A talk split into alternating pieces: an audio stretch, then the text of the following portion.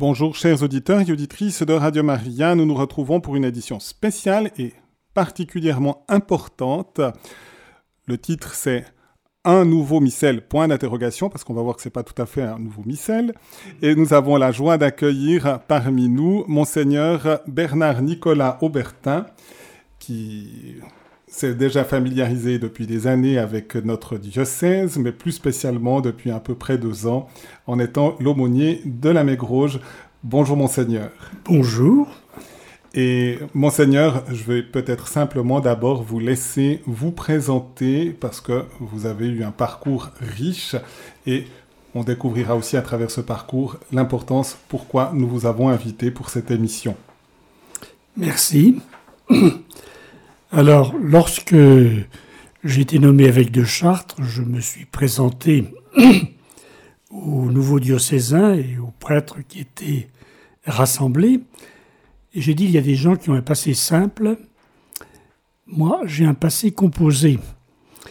Et il y a eu un petit malin qui a répondu, il ne vous reste qu'à être plus que parfait. Ça, c'est plus compliqué. On doit attendre, attendre le ciel. voilà. Alors tout ce qu'il y a de sûr, c'est que donc je suis né pas très très loin d'ici finalement, à quelques centaines de kilomètres, dans les Vosges.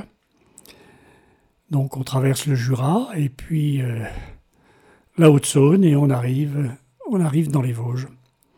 Je suis né tout à fait, tout à fait à la fin de la guerre, le mois de septembre 1944. Et après mes études dans une famille, j'allais dire, euh, plutôt chrétienne, ma mère très pratiquante, mon père croyant, mais je ne l'ai jamais vu à la messe. Par contre, c'était un homme qui lisait la Bible et qui avait une vie droite. Voilà, donc je suis rentré tout de suite après la maturité, comme on dit par ici. Je suis rentré chez les Pères Blancs. Et les Pères Blancs m'ont envoyé faire des études de philosophie à l'université de Fribourg. Donc c'est là que j'ai pris mes, premières, mes premiers contacts avec la ville de Fribourg en ne pensant pas qu'un jour j'y reviendrai. Donc après ma philosophie donc à l'université, le noviciat chez les Pères Blancs, un stage en Algérie, puis les études de théologie à Strasbourg et à Rome. On m'a demandé de me spécialiser en islamologie, j'ai donc fait l'Institut pontifical d'études arabes à Rome, puis je suis retourné en Algérie. Et après quelque temps, m'a demandé de venir à Paris pour m'occuper de l'accueil de jeunes migrants venus dans le cadre du regroupement familial. Et l'année de mes dix ans d'ordination, j'ai demandé à avoir une année sabbatique. Et cette année sabbatique, je l'ai prise à l'abbaye de Lérins, donc une abbaye cistercienne, sur une toute petite île au large de Cannes. Et cette année sabbatique, elle s'est transformée puisque je suis resté 16 ans à Lérins, dont près de 10 ans comme père abbé. Et là, chose un peu étonnante, euh, j'ai été nommé par le pape Jean-Paul II évêque de Chartres. C'est une chose qui est évidemment tout à fait euh, imprévisible, puisque en France, c'est la première fois depuis la Révolution française qu'un moine, je dis bien un moine, pas un religieux, mais un moine, était nommé évêque en France. Et puis, au bout de sept ans, lorsque Monseigneur 23, archevêque de Tours, a été nommé archevêque de Paris, le pape Benoît XVI m'a nommé archevêque de Tours. J'ai donc changé de diocèse où je suis resté pas tout à fait 15 ans. Et puis arrivé à l'âge de 75 ans, le moment de la renonciation, j'ai donc demandé au Saint-Père de me relever de ma charge. Bon, on a bien essayé de me prolonger, mais je pense que ce n'était pas une bonne chose pour le diocèse. Pendant 15 ans, on donne le maximum de ce que l'on peut donner, mais deux années après, euh, deux années de plus, c'est deux années qui risquent d'être deux années de, de vide, d'attente, de non-décision. Et à mon avis, ce n'était pas une bonne chose pour le diocèse. Donc j'ai été entendu et à ce moment-là, lorsque ma renonciation a été acceptée par le Saint-Père, fin octobre ou même début novembre, euh, il y a tout juste trois ans, je suis venu à l'abbaye de la Mégrouge, où je fais office euh, d'aumônier et puis euh, j'ai pas mal d'activités en plus. Voilà. Donc j'ai retrouvé Fribourg après plus de 50 ans. Monseigneur, on va découvrir justement pourquoi aussi on vous a invité pour euh, nous parler de cette nouvelle traduction du missel romain, parce que vous en avez été la cheville ouvrière, mais je vous propose qu'on commence par nous mettre en présence du Seigneur, justement par une oraison du début du missel, du temps de l'Avent. Et je vous laisse nous la dire pour que nous puissions aussi être en communion intime de l'intérieur avec le Seigneur. Oui, c'est une horizon que j'aime particulièrement et que je dis très souvent, pas simplement pendant le temps de l'Avent. Dieu de puissance et de miséricorde, ne laisse pas le souci de nos tâches présentes entraver la marche de ceux qui se hâtent à la rencontre de ton Fils. Mais forme-nous à la sagesse d'en haut, qui nous fait entrer en communion avec lui, lui qui vit et règne avec toi dans l'unité du Saint-Esprit, Dieu pour les siècles des siècles. Amen. Merci. On va maintenant entrer justement un peu dans ce nouveau missel ou nouvelle traduction d'un missel. Et j'aimerais d'abord vous dire un tout petit peu, vous demander un peu comment vous, vous avez été amené à une responsabilité très particulière au service de cette traduction française du missel romain. Alors, dans les conférences épiscopales, il y a un certain nombre de tâches qui sont confiées à tel ou tel évêque en raison de, des besoins d'une part, et puis euh, pour aider peut-être ses, confrères. Il y a un certain nombre de services, notamment à la conférence, là je parle de la conférence des évêques de France, il y a un service juridique, il y a un service de la catéchèse, il y a un service de la liturgie de la pastorale sacramentelle, il y a un service euh, de la mission, etc., etc. Il se trouve que ma formation première a été euh, en liturgie. Ça a été la spécialisation de, mes études de théologie. J'ai eu une deuxième spécialisation qui s'est faite au cours du temps. C'est mon père abbé qui m'a envoyé faire des études de, de, droit canon. Ce qui fait que pendant neuf ans, j'ai été président de la commission juridique de la conférence des évêques de France, puis ensuite, j'ai été élu par mes confrères président de la commission pour la pastorale liturgique et sacramentelle. Et en plus, il se trouve que il y a des les instances romaines ont demandé aux conférences épiscopales de travailler aux traductions des différents textes liturgiques, à commencer par la Bible, et il est précisé que dans le cadre d'une ère, disons, linguistique euh, qui dépasse les frontières d'un pays, il y a la possibilité à différentes conférences épiscopales de s'unir et de former une commission de, spécialistes sous la présidence euh, d'un évêque responsable.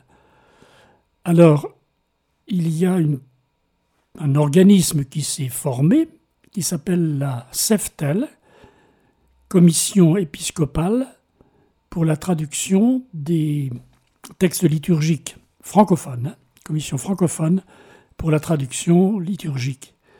Et j'ai donc été élu président de cette commission qui regroupe les conférences épiscopales du Canada, de Belgique, de Suisse, le Luxembourg, la Suisse, Monaco, la conférence des évêques d'Afrique du Nord, et puis il y a des liens particuliers avec euh, la conférence épiscopale du Pacifique pour toute la partie francophone, et bien sûr des liens avec euh, l'Afrique francophone. Donc j'ai assumé cette euh, responsabilité pendant huit ans et j'ai donc euh, été amené à finaliser d'abord la traduction de la Bible, la traduction intégrale, liturgique, donc une Bible qui est faite pour être proclamée, pour être entendue. Bien sûr, on peut la lire, mais sa, particularité, c'est quand on entend un texte qui est proclamé, il peut y avoir des ambiguïtés, il peut y avoir des, des, des sonorités ou des associations qui ne sont pas forcément élégantes euh, à l'oreille. Donc il a fallu travailler tout cela. Ensuite, il y a eu la confection des lectionnaires qui a demandé quand même un travail. Alors évidemment, quand on a déjà traduit la carrière, si je peux dire, euh, c'est plus facile d'avoir les différentes pièces, mais encore fallait-il les, les, ajuster, les préparer, euh, ensuite euh, travailler les antiennes, etc. Bon, ça a été tout un, tout un travail qui a été finalisé donc sous, sous ma présidence. Et puis, le dernier travail auquel j'ai été confronté, ça a été la traduction du missel. Ça a été aussi une longue, une longue affaire. La traduction de la Bible a pris près de 17 ans. Les lectionnaires, ça a été fait en deux ans ou trois ans. Le missel, ça a pris pratiquement une dizaine, une dizaine d'années. Donc ça a été un travail assez important. Alors je précise tout de suite que je ne suis pas l'auteur de, ces traductions. Euh, il y a un groupe de spécialistes de différents pays qui ont travaillé euh, vraiment avec beaucoup de beaucoup d'ardeur et beaucoup de compétences pour tout ce travail de traduction. Bien sûr, ces textes ont été lus, relus, retravaillés en commission euh, de la, CEFTEL, mais aussi ont été confiés au vote des différents évêques de toutes les conférences épiscopales, membres de la commission épiscopale francophone pour les traductions liturgiques. C'était donc un long et gros travail. Alors, pourquoi a-t-on retraduit tous ces textes? Eh bien, c'est une demande qui a été faite par la congrégation pour la liturgie et la discipline des sacrements à Rome, donc euh, congrégation devenue maintenant depuis la réforme d'Icaster, mais qui garde la même compétence. Et il y a un texte qui a été publié en 2001 et qui demandait à toutes les conférences épiscopales, et pas simplement à l'ère francophone, mais ça a touché bien sûr les pays euh, anglophones, les pays euh, hispanophones euh, et autres, etc. Enfin bref, toutes les différentes langues. Donc leur demander de retraduire tous les textes des différents rituels, des, du missel, si possible une traduction intégrale de la Bible, parce que dans la liturgie, nous n'utilisons que, disons, nous n'employons que la totalité du Nouveau Testament, mais seulement euh, deux cinquièmes du Premier Testament. Donc c'était important de, le compléter. Ça peut être utile d'avoir une, Bible en entier qui soit traduite selon les mêmes critères et les mêmes principes. Voilà. Donc, 2001, euh, parution de ce texte, demandant que la traduction soit le plus littérale possible ou la plus littérale possible, ce qui n'est pas forcément évident. Parce que, du moins c'est ce que j'ai appris pendant mes études, mes humanités ou autres, m'a toujours dit qu'une traduction littérale mot à mot n'est pas forcément la meilleure traduction. Mais en même temps, il y avait le souci de, la part des autorités romaines de, de voir qu'on ne s'éloigne le moins possible du texte de référence qui est le texte latin. Donc voilà, on a donc dû retravailler l'ensemble de, de, ces textes. Et qui est le, la troisième édition justement du, du missel dite de Paul VI, approuvé par Jean-Paul II en 2002. C'est ce texte-là qui est, le texte de référence.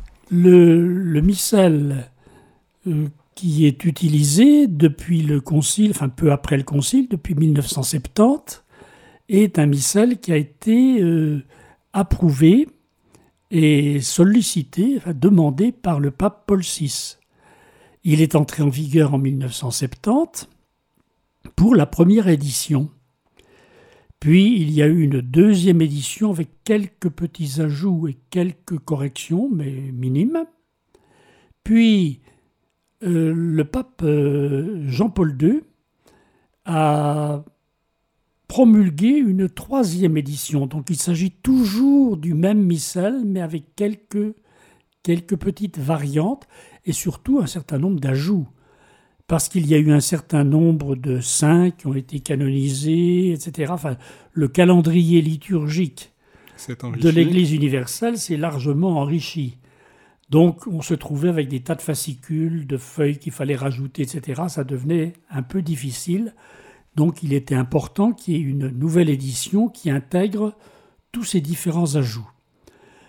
Alors d'une part, le pape euh, Jean-Paul II tenait à ce qu'effectivement euh, un missel euh, à jour soit publié, et en même temps il tenait aussi à le promulguer pour bien montrer que cette réforme n'était pas simplement la réforme d'un pape, mais la réforme de, l'ensemble de l'Église, et qu'il n'était pas question de la, remettre, de la remettre en cause. Donc il tenait à ce que cette euh, nouvelle édition soit promulguée sous sa signature. Donc il s'agit de cette troisième édition du missel dit du pape Paul VI qui a été l'objet de, cette traduction. Alors encore une fois, ce n'est pas simplement les pays francophones qui ont dû s'atteler à ce travail, mais l'ensemble des pays de l'Église universelle, ce qui n'est pas encore fait partout, loin de là. Alors, comment a pu se dérouler ce, travail? Eh bien, nous avons, nos équipes d'experts ont eu des sessions régulières et ils travaillaient avec, bien sûr, un, une secrétaire qui saisissait tous les, tous les textes et qui était, euh, chaque traducteur avait sur un écran, son écran d'ordinateur, cet écran était divisé en quatre parties. Il y avait le texte latin, donc le texte à traduire. Il y avait à côté la traduction absolument littérale. Alors, on pourrait dire que c'était presque du charabia, mais c'était vraiment le mot à mot. Ensuite, Troisième, troisième volet, la traduction actuellement en vigueur. Quand je dis actuellement, c'est la traduction de 1970. Et puis sur la quatrième partie de l'écran, eh bien, c'était le texte que l'on était en train de, construire, de discuter, de corriger.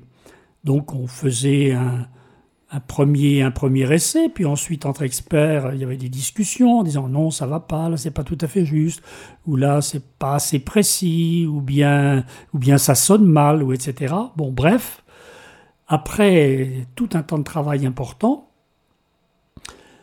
euh, un texte provisoire a été, euh, a été établi. Et quand je dis texte provisoire, on n'a pas traduit la totalité du missel en une seule fois. On a commencé bien sûr par travailler par ce que l'on appelle le, temporal, c'est-à-dire le, le, déroulement de l'année liturgique qui commence avec le temps de l'Avent, suivi par le temps de Noël, et puis bon, euh, le carême, euh, la semaine sainte, euh, le temps pascal et le temps dit ordinaire. Voilà. Donc ça a été notre premier travail. Dès que ce travail a été fait, nous l'avons communiqué aux différentes conférences épiscopales. Donc tous les évêques des pays membres de cette fameuse Seftel ont eu à se prononcer. Nous avons reçu le texte et chaque évêque devait faire part de ses, remarques. Pouvait trouver que telle chose n'était pas tout à fait juste, ou bien, etc. Enfin, donner, donner son, avis et pouvaient demander des amendements. Donc vous imaginez que ça représente quand même un, gros travail étant donné les, centaines d'évêques qui ont été consultés. Une fois que toutes ces remarques ont été faites, elles ont été étudiées par nos experts et une réponse a été donnée à chacun. À chacun de, chacune de ces demandes d'amendement a été euh, honorée en disant ben voilà, de fait, vous avez soulevé une bonne question, votre remarque est juste et on en tient compte et voici ce qu'on compte faire. Ou bien, vous demandez ceci, mais ça ne convient pas pour telle et telle et telle raison, voici ce qui a motivé notre choix et voici pourquoi nous ne pouvons pas retenir votre, votre amendement. Donc ça a été un, un gros travail. En même temps, ce premier texte a été communiqué aux autorités romaines pour leur dire ben voilà, voilà notre travail, voilà les remarques qui ont été faites, et de son côté, la congrégation a fait un certain nombre de, remarques que nous avons intégrées ou bien que nous avons discutées. Voilà, bon, il y a eu une, disons, un, un lien, un aller-retour entre la congrégation euh, et nos experts. Bon, un deuxième texte a donc été élaboré. Et ce deuxième texte, même processus, a été soumis à nouveau à l'ensemble des évêques avec encore possibilité d'amendement.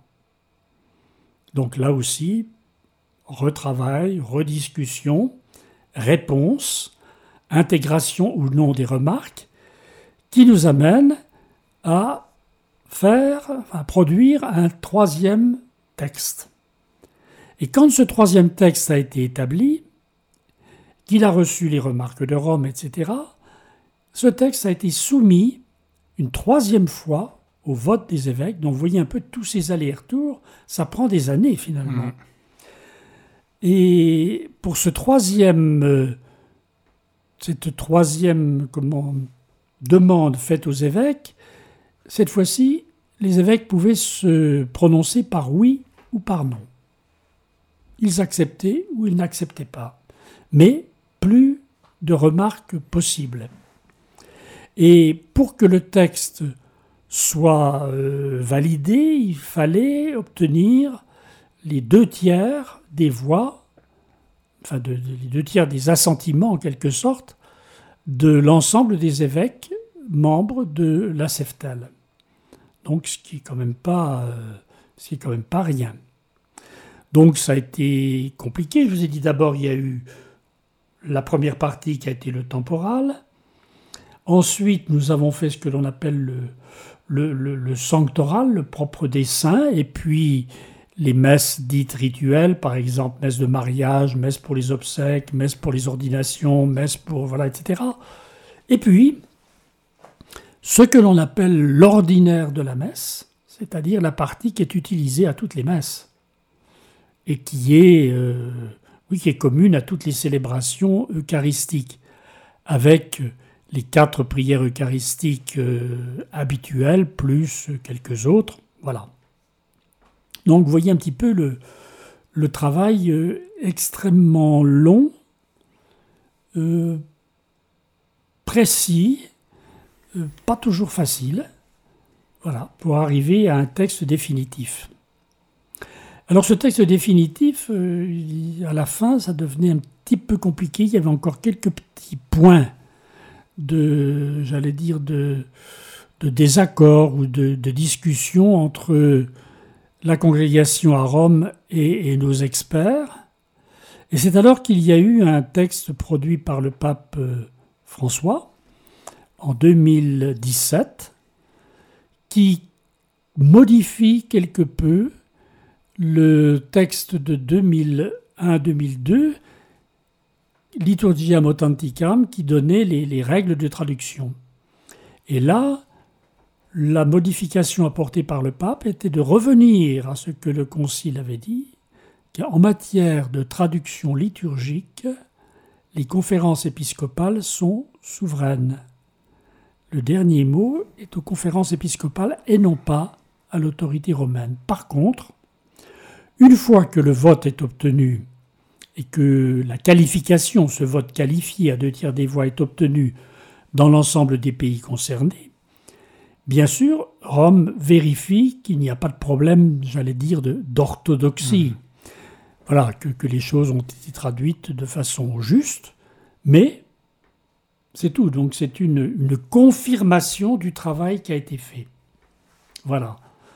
Donc nous avons obtenu cette euh, recognition en 2019, juste au moment où j'allais cesser mon, ma responsabilité. Ça s'est fait à, un mois près. Donc voilà, nous sommes arrivés. Alors après, il y a eu les, problèmes de, que nous connaissons, de, d'impression, d'où juste au moment de l'arrivée du Covid. Alors une fois de plus, là aussi, on parle de, on parle encore de cette question-là. On va nous dire, mais c'est le Covid est responsable de tout. Ben oui, il y a eu des problèmes au niveau des imprimeurs parce qu'il y avait des problèmes de maladie, de chômage, d'arrêt, d'approvisionnement, de toutes sortes, etc. Ce qui a bloqué une partie. Enfin, on avait commandé 25 000, 25 000 micelles et on n'en a eu que 12 000. Donc il a fallu attendre euh, pratiquement deux ans pour que la commande initiale soit honorée. Aujourd'hui, les 25 000 micelles ont été livrés et maintenant toutes les j'allais dire toutes les paroisses qui le souhaitent peuvent s'équiper sans aucun problème. Non seulement elles peuvent, mais elles doivent s'en équiper et commencer à utiliser cette nouvelle, cette nouvelle traduction euh, du missel. Pour la Suisse, je crois que c'est depuis hier maintenant. Depuis hier. J'ai commencé à la, à la radio à célébrer la messe avec euh, le, la nouvelle traduction du missel depuis hier. Je dois dire, j'étais, je, l'ai un peu entraîné pendant l'été. Vaut mieux. C'est mieux parce que pour les prêtres, ça change quand même pas mal de choses. Un peu moins pour les fidèles, mais il y aura des adaptations. J'ai commencé par dire que ça serait important que tout le monde ait de l'indulgence les uns pour les autres, pour les prêtres comme pour les fidèles. Il y aura de temps en temps des, des, des erreurs, c'est normal. On est de bonne foi de toute façon ici. Donc on pouvait commencer depuis hier, ça sera obligatoire strictement depuis le premier dimanche de l'Avent, mais si j'ai bien compris l'intention quand même, puisque ça a commencé déjà à l'avant précédent pratiquement partout ailleurs sauf en Suisse romande, eh bien c'est quand même qu'on passe le plus rapidement possible, qu'on prenne la décision de prendre le nouveau, la nouvelle traduction du missel, sauf cas majeur d'impossibilité ou de difficulté. Ça, ça, me permet peut-être de dire une chose, parce que je viens de, le, je viens de l'obtenir de, de, AELF, donc qui, qui, a les compétences aussi pour, pour ça. On, on est en train de réaliser, c'est presque finaliser les prières eucharistiques. Donc, euh, on, on, va mettre sur le site les prières eucharistiques, puisque c'est pas toujours évident si on a des concélébrants qu'on arrive à lire. Mhm. Puis pour le moment, il n'y a pas encore le cas. Alors, il y aura, il y aura officiellement donc une traduction. Donc on m'a demandé d'être aussi attentif. Donc je le dis même maintenant dans l'émission. Probablement dans le deuxième trimestre de, de 2023, il y aura une édition en bonne et due forme, bien faite avec MAM. Mais d'ici là, donc si des personnes souhaitent euh, pourront imprimer à partir du site de Radio Maria. On pourrait même dire dans toute la francophonie, s'ils si, mhm. si, euh, le connaissent, s'ils le savent. Et donc, on aura des, des, des, petits livrets pour les concélébrants. Et donc, je pense que ça sera un, un, bon apport aussi que nous pouvons faire de Radio Maria pour, euh, pour ça. Ça mhm. facilitera quand même le, le, la concélébration des prêtres quand il y a des, des offices un peu plus importants avec plus de prêtres, spécialement avec les évêques d'une certaine manière. Oui. Mais même, moi, je vois par exemple dans, dans une abbaye, il arrive souvent qu'il y ait des prêtres de passage, donc euh, la concélébration est n'est pas quelque chose d'extraordinaire ou de rare. Non, justement. Donc c'est de fait euh, utile. Alors effectivement, il est prévu que ça soit que ça sorte euh, en bonne et due forme donc par l'AELF. L'AELF, c'est l'association épiscopale pour euh, pour la liturgie en, en français, en, langue française. C'est le, j'allais dire le la, la, maison, en quelque sorte, qui gère tous ces problèmes de droit et qui, qui fait mm. notamment toutes les avances, y compris pour les, les, traductions. Vous imaginez bien que ces traducteurs qui ont travaillé pendant des années ont été rémunérés. Donc tout cela, il a fallu l'avancer, il a fallu, ça a eu un coût et un coût important. Donc quand on dit le missel, ben le missel, oui, d'accord, il y a pas, il y a le papier, il y a l'imprimeur, il y a le relieur, il y a, il y a, tous les travailleurs, mais il y a aussi tout, toute la matière grise Mhm, mhm. de, de pas mal de personnes et sur une durée très longue. Donc voilà, donc tout ça c'est géré par euh, la fameuse AELF qui, d'une part, gère les droits, mais en même temps euh, avance les, pour les différents frais Mhm. qui sont occasionnés par les, les différentes euh, éditions.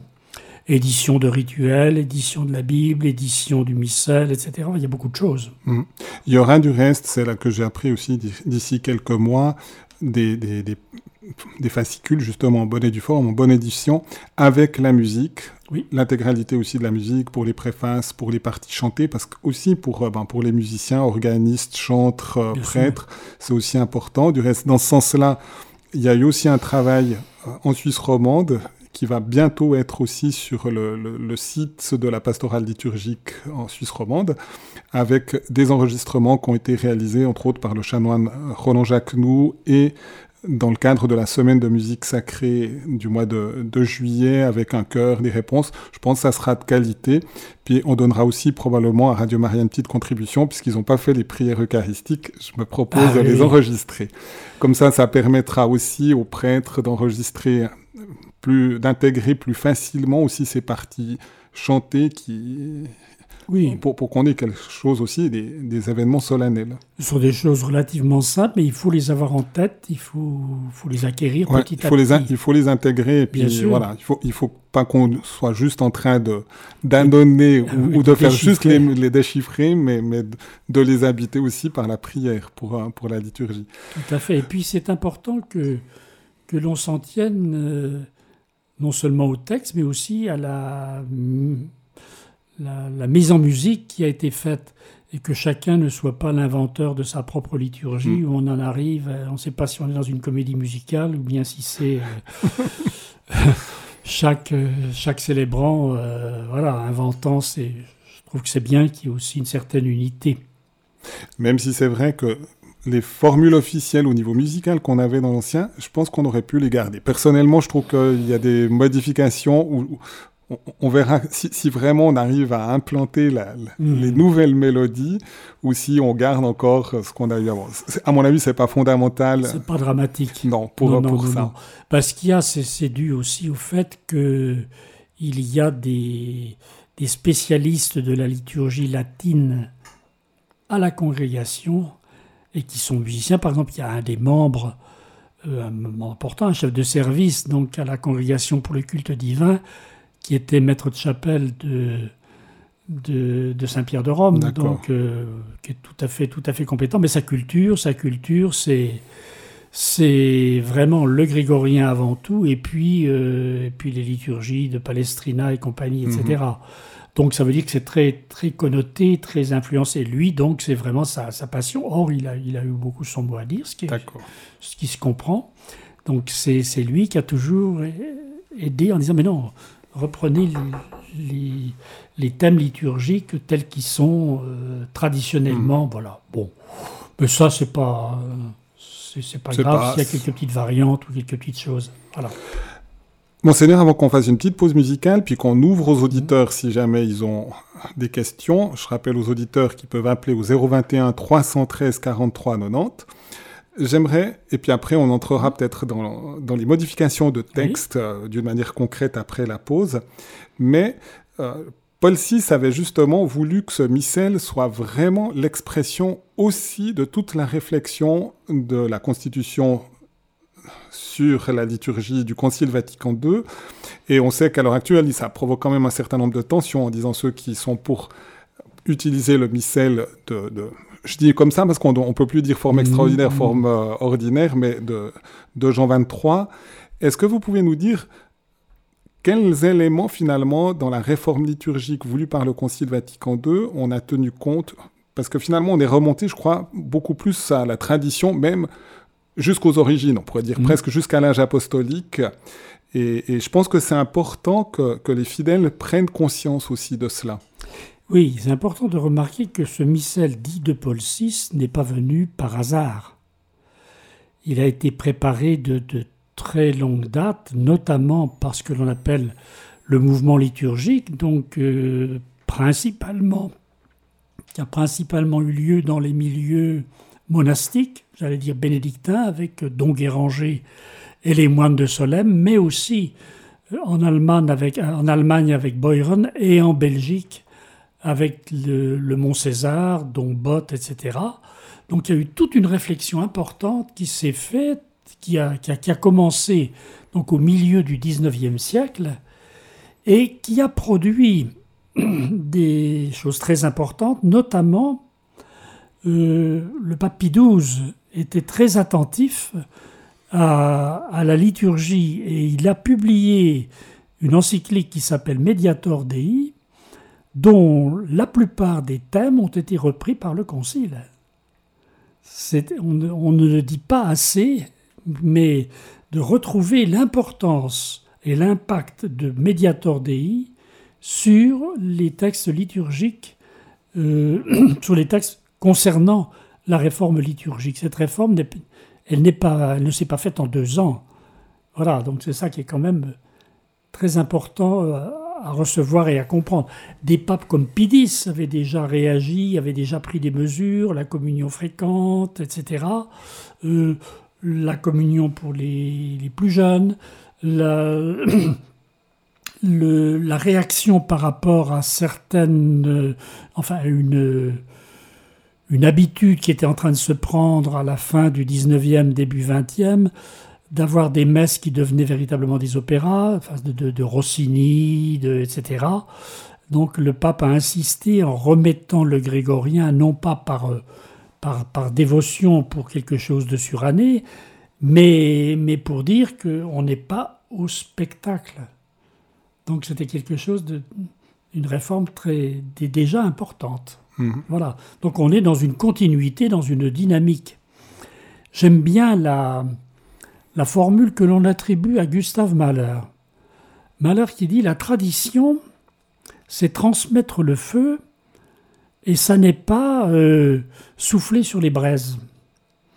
Et c'est ça, effectivement, transmettre le feu, voir quel est quel est l'essentiel, quel est le cœur, quel est ce qu'il y a de plus important. Et c'est ce sur quoi il faut insister. Mm. Alors, une des choses les plus importantes en matière de liturgie, et ça on n'y pense pas immédiatement, et pourtant c'est quand même, à mon avis, la chose la plus importante, c'est la place de la parole de Dieu dans la liturgie. Ça a été ça la grande réforme, entre autres. Le fait que on ait trois lectures le dimanche et non pas simplement deux, qu'il y ait des lectures de semaine en privilégiant la lecture continue de telle sorte que on ait une, un choix beaucoup plus, beaucoup plus large, beaucoup plus important de la parole de Dieu et qu'on se familiarise de plus en plus avec la parole de Dieu. Et ça, ça a été la grande réforme. Je me rappelle que moi, enfant, eh bien, pendant sept jours de suite, on avait le même évangile, la même, le même passage de l'écriture. Le texte du dimanche était lu sept fois de suite, pendant toute la semaine. Alors, il y avait bien sûr les messes du, pour tel ou tel saint, etc., bon, qui venaient pardonnez-moi l'expression, mais rompre un peu la monotonie.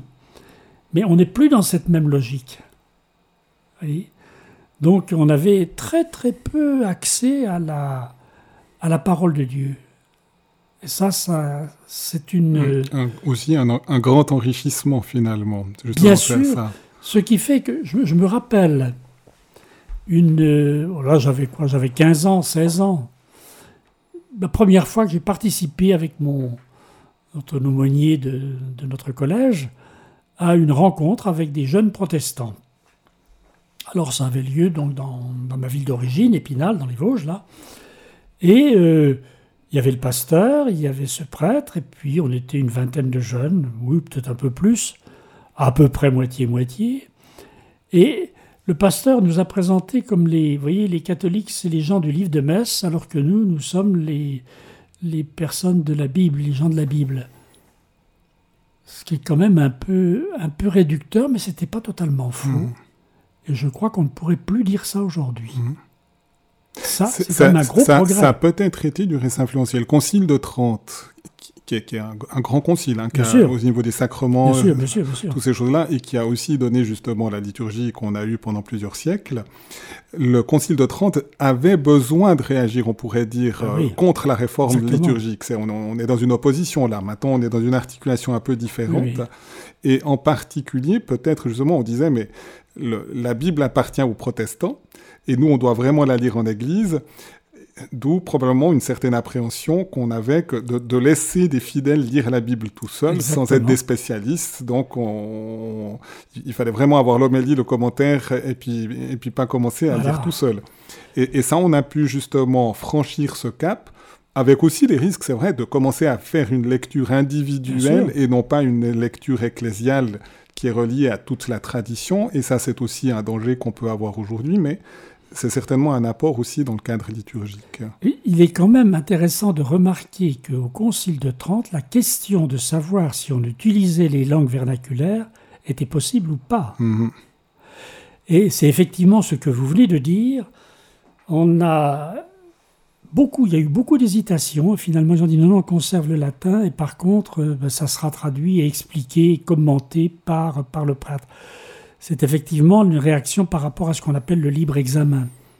Voilà, euh, ça me dit ça et voilà, la- la- voilà ce que je retiens de, de cette parole et c'est pas autre chose. Nous, euh, pour nous, il y a effectivement l'importance et de la tradition et, et de la parole, mais la Mm. parole lue à la lumière de la tradition. J'aimerais du reste- effectivement avancé. J'aimerais du reste aussi recommander, s'ils ont un missel entre les mains, parce que je suis pas sûr qu'on arrive à trouver tous les textes encore euh, facilement sur Internet, mais peut-être demander comme fidèle aux prêtres ou une fois Mhm. aller consulter ce- cette nouvelle traduction du missel, ou demander même les anciens, parce qu'il n'y a quand même pas des grosses modifications, et j'encouragerais à lire quand même la Constitution apostolique de Paul VI Ah bah oui. pour ça, parce que c'est pas un long texte, et en même temps, on sent que c'est un texte fondamental. Je l'ai relu justement dans cette période aussi, et de nouveau, ça a été une lumière Ah en, oui. en me disant la même chose. Le Concile de Trente a dû réagir avec beaucoup d'énergie contre le fait qu'on avait éliminé le sacerdoce ministériel dans, la réforme protestante. Oui. Donc il fallait absolument souligner le rôle du prêtre, qui Mhm. reste toujours unique. Et avec ça, on a un petit peu occulté le sacerdoce des fidèles en disant justement, Luther ayant mis uniquement l'accent sur le sacerdoce des fidèles à l'exclusion du sacerdoce ministériel, alors que le Concile dit, dans sa constitution sur l'Église, qu'il y a vraiment une articulation, c'est pas une question de degré, c'est une essence différente, et dans la liturgie, ça s'exprime. Il y a la, le rôle essentiel du prêtre qui devrait être comme l'instrument pour unir le sacrifice spirituel de tous les fidèles, lui compris, Mhm. au sacrifice du Christ pour être offert au Père, et la participation justement active des fidèles, c'est l'offrande de ces sacrifices spirituels où on vient joindre toute sa vie finalement pour ça, et on n'est pas, comme vous avez du reste dit, un spectacle où on assiste, et c'est vrai que c'était la formule, on assistait, et puis c'était le prêtre qui était l'acteur, là, avec des rôles différents mais complémentaires, il y a le rôle spécifique du prêtre, et il y a le rôle de toute l'assemblée qui, qui, qui vient justement par l'aide du prêtre, certainement comme l'instrument d'être uni finalement au sacrifice unique du Christ, de la croix, de sa passion pour, pour ça. Et je pense que c'est important de comprendre justement qu'on a fait cette euh, nouvelle traduction, ou on peut dire ce nouveau missel, pas la traduction, mais Mhm. le, le nouveau missel, dans cette optique vraiment de, de, de rendre vraiment plus actif aussi l'Assemblée, sans aucunement occulter le rôle unique du ministre ordonné. Tout à fait. La participation active est quelque chose d'extrêmement important. On aura l'occasion d'y revenir quand on va prendre en détail un certain nombre de changements qui ont été opérés. Mais ça a été très mal compris. Pour certains, c'était euh, on fait des dessins, on fait des panneaux. fait- C'est pas ça la participation active.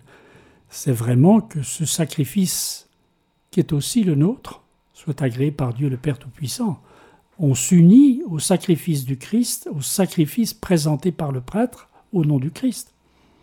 Monseigneur, je propose une petite pause musicale. Je rappelle, même s'il nous restera peu de temps, on est à un petit quart d'heure maintenant de la, de- pour l'émission, mais on entrera dans, la, dans le mmh. concret de, de, cette nouvelle traduction. Et si des auditeurs voudraient intervenir au 021 313 43 90, ils peuvent le faire et on va écouter simplement une pièce qui est une pièce aussi liturgique du Tantou Mergo pour la fête du Saint-Sacrement.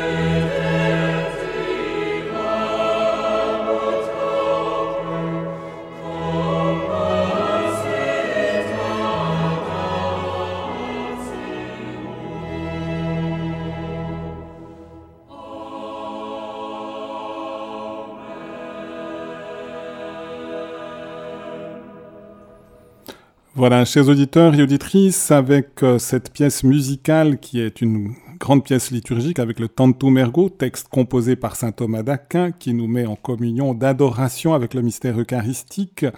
Nous poursuivons donc notre émission avec monseigneur Aubertin et on va rentrer finalement dans le concret aussi de cette traduction, spécialement les modifications qui, vont sans aucun doute un peu déconcerter les fidèles comme les prêtres d'une certaine manière. Donc je, vous laisse un petit peu exprimer ces, points et, le sens de ces modifications aussi. Alors il y a une première remarque que l'on peut faire, c'est l'insistance sur le mot mystère. Qui peut, qui peut étonner. Euh, mystère, ça veut dire qu'on n'y comprend rien, ça veut dire. Enfin, Or, en fait, euh, mystérium est souvent traduit par sacrement. C'est vraiment quelque chose d'extrêmement fort. Et quand on parle du mystère de l'Eucharistie, c'est. Voilà. Préparons-nous à célébrer le mystère de l'Eucharistie. Voilà. On retrouve ce mystère à plusieurs endroits, notamment euh, dans les acclamations après, après la consécration et l'élévation. Il est grand le mystère de la foi. Donc vous voyez, on l'a remis, pas c'est pas remis, on l'a traduit dans l'introduction au tout début de la messe, mais on l'avait déjà à plusieurs reprises, on le retrouvait dans les, notamment dans ses acclamations. Donc ça peut, on peut être un peu étonné de voir apparaître ce mystère, le mystère de l'Eucharistie, oui, c'est pourtant quelque chose de, d'extrêmement fondamental. Ce sacrement, ce signe, ce signe profond de la présence du Christ au cours de, cette célébration. Puis, on s'adresse euh, aux, participants en parlant de frères et sœurs. Alors, euh, j'ai entendu différentes réflexions. Évidemment, vous aussi, vous tombez dans la mode maintenant. Euh, voilà, le, le, genre, on ne peut pas dire homme, femme, etc. Alors, il faut bien comprendre que c'est un missel francophone et pas simplement un missel français. Et que dans ce domaine, les sensibilités sont plus ou moins exacerbées suivant, suivant certains pays ou autres. Au Canada, euh, c'est vraiment compliqué. Il faudrait systématiquement redoubler ou dédoubler chaque fois que l'on met homme, il faut mettre homme et femme, euh, frères et sœurs, etc. Bon, tomber exagérément dans, cette ligne euh, ne convenait pas. Donc entre le tout et le rien, on a choisi une voie médiane. Et ce qui nous a guidés, c'est quand même intéressant. Dans le, ce que l'on appelle le canon romain, c'est-à-dire la prière eucharistique dite numéro 1, nous avions memento des défunts, memento domine famulorum, famularum, quetuarum, Souviens-toi de tes serviteurs et de tes servantes qui nous ont précédés, etc. Bon. Lorsque l'on a traduit dans les années 70 la première traduction du Nouveau Missel, oh, parler de servantes, euh, ça ne passait pas du tout. Donc on a ni plus ni moins supprimé. Pour tes serviteurs défunts, les servantes, ont, sont passés à la trappe en quelque sorte. Ben, ils sont passés à la trappe parce qu'on ne voulait pas, parce que on a l'impression que c'était un mépris, c'était désobligeant, etc. Voilà. Or aujourd'hui, c'est exactement le phénomène inverse. Euh, ne pas le mettre, c'est c'est en quelque sorte euh, mépriser, euh, mépriser le, les femmes. Bon, voilà. Donc du coup, on l'a réintroduit. On, on l'a traduit tout simplement. Et on a dit, puisqu'on le dit dans le canon romain, pourquoi ne le dit-on pas dans les autres, euh, dans les autres prières eucharistiques? Ce que les autorités romaines ont tout à fait compris, on dit mais oui, c'est tout à fait logique, c'est pas une innovation simplement pour être au goût du jour, mais de fait, euh, ça a du sens et, et c'est traditionnel finalement.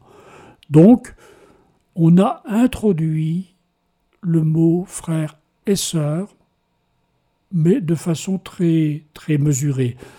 Nous l'avons dans le, notamment dans le, dans le Confiteor, dans le Je confesse à Dieu. Il est vrai que quand vous présidez, comme c'est mon cas, la plupart du temps dans une, devant une assemblée qui est composée pratiquement totalement de femmes, de dire, et vous aussi mes frères, ça fait un petit peu curieux. Et c'est quand même pas plus mal que dire frères et sœurs. Voilà. Donc ne tombons pas dans, un, dans des travers exagérés, mais en même temps honorons euh, voilà, cette demande qui peut être justifiée. Et voilà. Il y a d'autres, d'autres petits points qui méritent d'être, d'être soulignés. Par exemple, le, nous avons parlé tout à l'heure du, du, comment, du, de la participation active. Alors cela se traduit notamment dans l'invitation qui est faite juste euh, avant d'arriver au cœur de la prière eucharistique. Cette invitation, prions frères et sœurs pour que mon sacrifice, qui est aussi le vôtre, soit agréé par Dieu le Père Tout-Puissant. Ut meum Ac vestrum. Alors c'est un petit peu compliqué. On avait traduit pour que mon sacrifice qui est aussi le vôtre. Rome nous a dit non, non, non, vous savez, ut meum ac. Donc mon sacrifice est le vôtre. Et nous avons dit mais non, ça ne va pas. Parce que si on met mon sacrifice et le vôtre, on a l'impression qu'il y a deux sacrifices. Or c'est un unique sacrifice. Alors, euh, bon, Rome a dit de fait, de fait, vous avez raison, mais habituellement, quand il y a. La traduction ne doit pas dire plus que le texte lui-même. Là, on a fait valoir qu'on ne disait pas plus, mais qu'au contraire, qu'on évitait une ambiguïté. Donc, vous voyez, cette participation active, elle est notamment mentionnée et signifiée de façon juste à ce moment-là.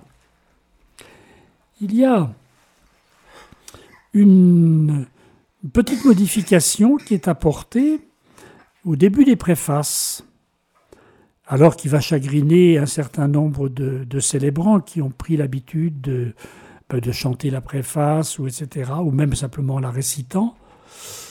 Euh, nous avons euh, ta gloire et pour notre salut. Pourquoi dit-on ça? Quand on prend en latin, nous avons vere dignum et justum est ecum et salutare. Donc, digne, ecum, donc dignum, ecum, justum, salutare. Nous avons quatre termes. Or, nous ne traduisions pas salutare. Il est digne et il est juste de te rendre gloire, de te rendre grâce. Juste peut traduire justum et ecum. Ça, on peut dire que c'est deux fois la même chose, à peu près. Donc, on peut admettre qu'on n'utilise qu'un seul terme mais que l'on ne traduise pas le salutare est quelque chose de regrettable. C'est-à-dire que rendre grâce est porteur de salut. C'est pas anodin. Donc c'était important de le traduire. Mettre salutaire, ça faisait un petit peu curieux, ça sonnait mal. Donc on a, pris cette, euh, cette formule pour ta gloire et pour notre salut, de t'offrir notre action de grâce toujours et en tout lieu. Voilà. Une, chose euh, qui peut paraître très, très, comment j'allais dire, de peu d'importance, mais qui en fait, qui en fait a de l'importance. Il y a une, chose que je peux mentionner aussi, c'est au moment de, de la communion, juste avant, le prêtre dit Voici